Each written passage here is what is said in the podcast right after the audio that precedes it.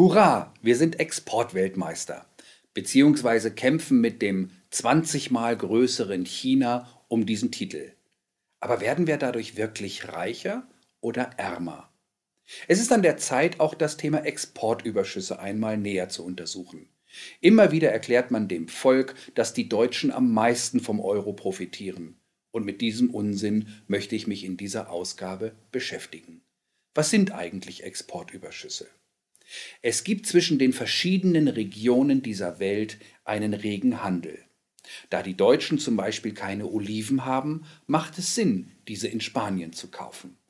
Die deutsche Ingenieurskunst ist hingegen weltweit als erstklassig zu bezeichnen, weshalb Ausländer gerne diese Leistung einkaufen.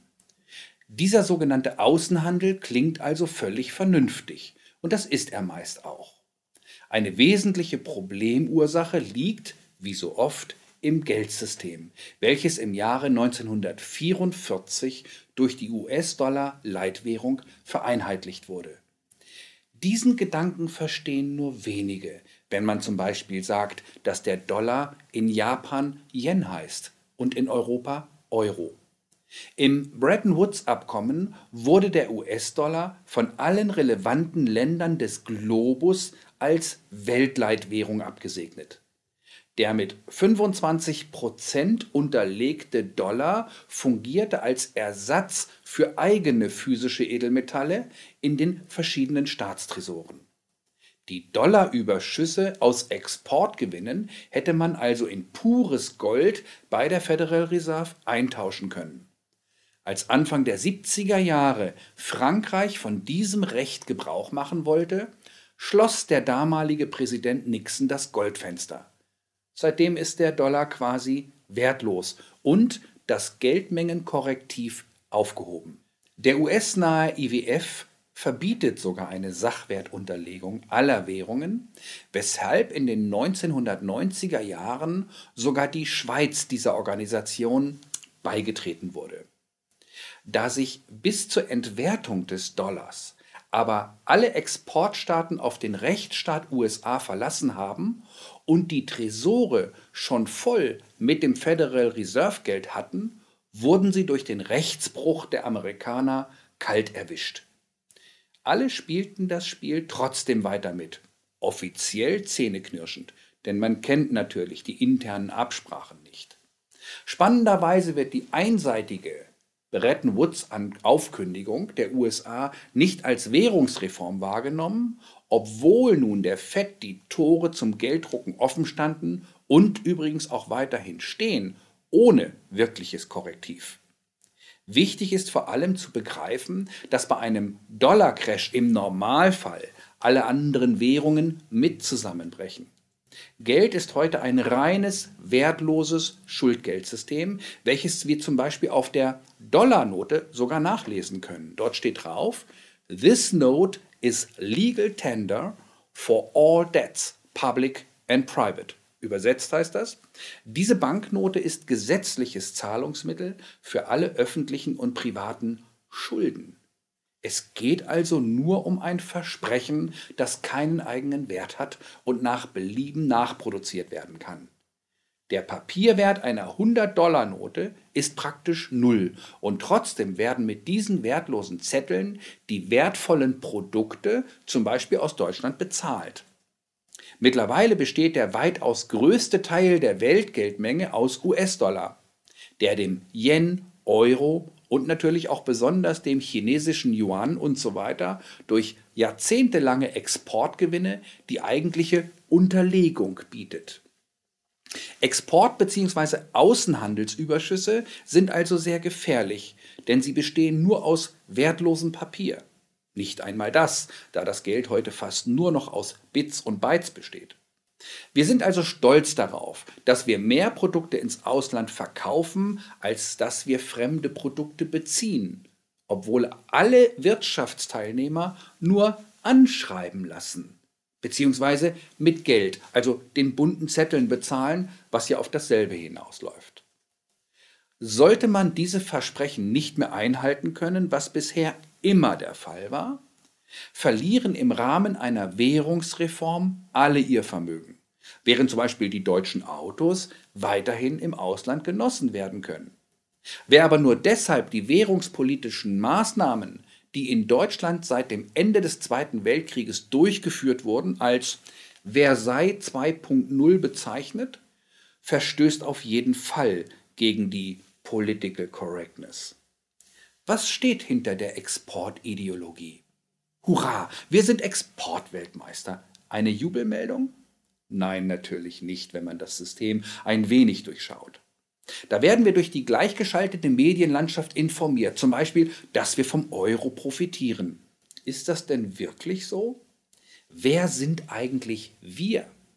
Fakt ist doch eins. Wenn BMW, Siemens, Adidas und so weiter viele Gewinne im Ausland machen, müssen diese Unternehmen die fremden Währungen wieder loswerden. Das funktioniert am besten, wenn man die Produktionsstätten gleich mit ins Ausland verlegt, denn die dortigen Angestellten können ja mit diesen Überschüssen bezahlt werden. Exportgewinne führen also zuerst einmal zur Arbeitslosigkeit. Viele deutsche Produkte werden heute in USA, China und in Indien bekannterweise hergestellt.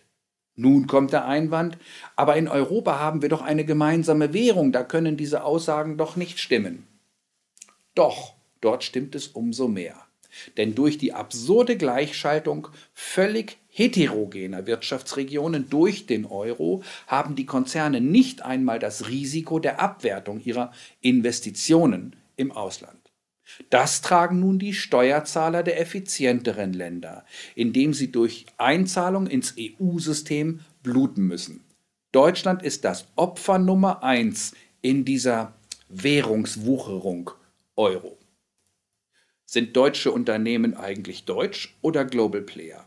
Ein weiterer großer Irrtum ist die Aussage, dass die deutschen Bürger sich freuen sollten, wenn die hiesigen Konzerne Gewinne machen. Was für eine verwirrte Aussage. Was hat die Deutsche Bank denn mit Deutschland zu tun, wenn es um Gewinne geht? Oder Daimler?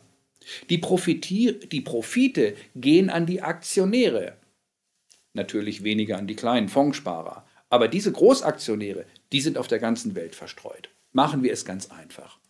Wenn der Euro vor allem etwas für Deutschland gebracht haben soll, warum ist dann hier die Armut so hoch gestiegen und viele tausend Kinder werden über Tafeln versorgt?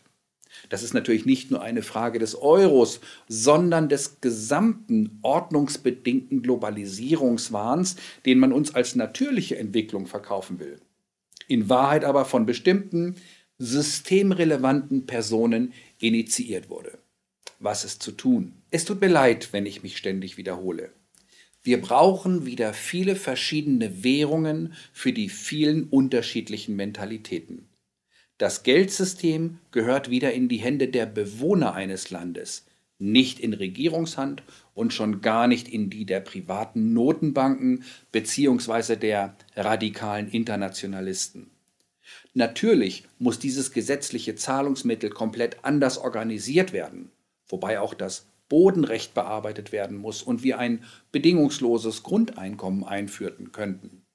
Ich fabuliere hier nicht von einer Patentlösung für eine gerechtere Welt, sondern von dem Versuch, eine positive Veränderung einzuleiten. Innerhalb der dann entstehenden Entspannung könnte man eine Wissenschaft entwickeln, um die Wirtschaft und die Politik vom Grunde her zu untersuchen. Die monetäre Ökonomie gehört vermutlich als jahrhundertelang verfolgter Irrweg auf dem Müll.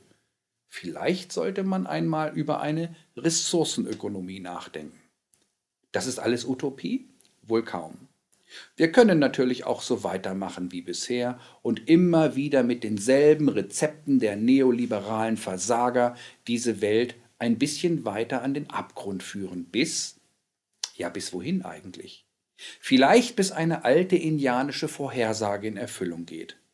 Erst wenn der letzte Baum gefällt, der letzte Fluss verschmutzt und der letzte Fisch gefangen ist, werdet ihr feststellen, dass man Geld nicht essen kann.